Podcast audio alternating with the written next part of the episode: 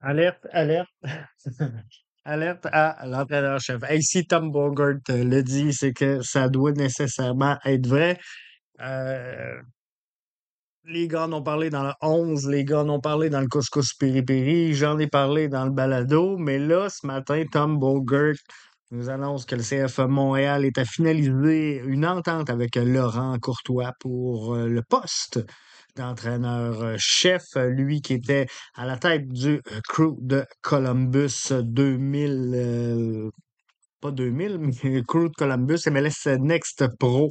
Donc, il a remporté la première finale de la première saison MLS Next Pro. S'est incliné la saison dernière en grande finale. Bref, un, copier-coller de ce qu'on pouvait s'attendre. Et c'était le candidat parfait, Laurent Courtois, on va se le dire. Il aurait dû être nommé à la place d'Hernan Lozada. On en avait parlé énormément euh, la saison dernière, avant la signature d'Hernan Lozada, pour une raison ou une autre.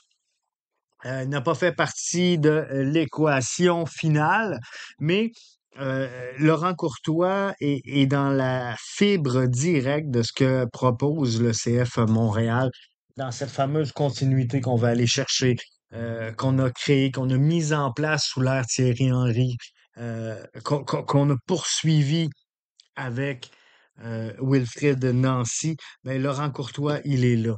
Il était en MLS Next Pro, donc euh, il aura quand même euh, euh, une certaine facilité, si on veut, avec nos jeunes prospects à les aider à grandir. Il a fait grandir, entre autres, Patrick Schultz, Mo Farsi, Jason Russell Rowe.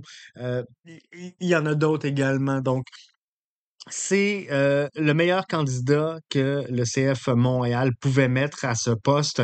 Et moi, ce qui me rend le plus heureux, et je sais qu'il y a eu énormément de chiolage sur euh, les réseaux sociaux, à savoir que le CF Montréal n'avait pas d'entraîneur-chef. Et euh, j'en avais parlé d'ailleurs avec euh, Mathieu dans le, la rétrospective qu'on a fait 2023.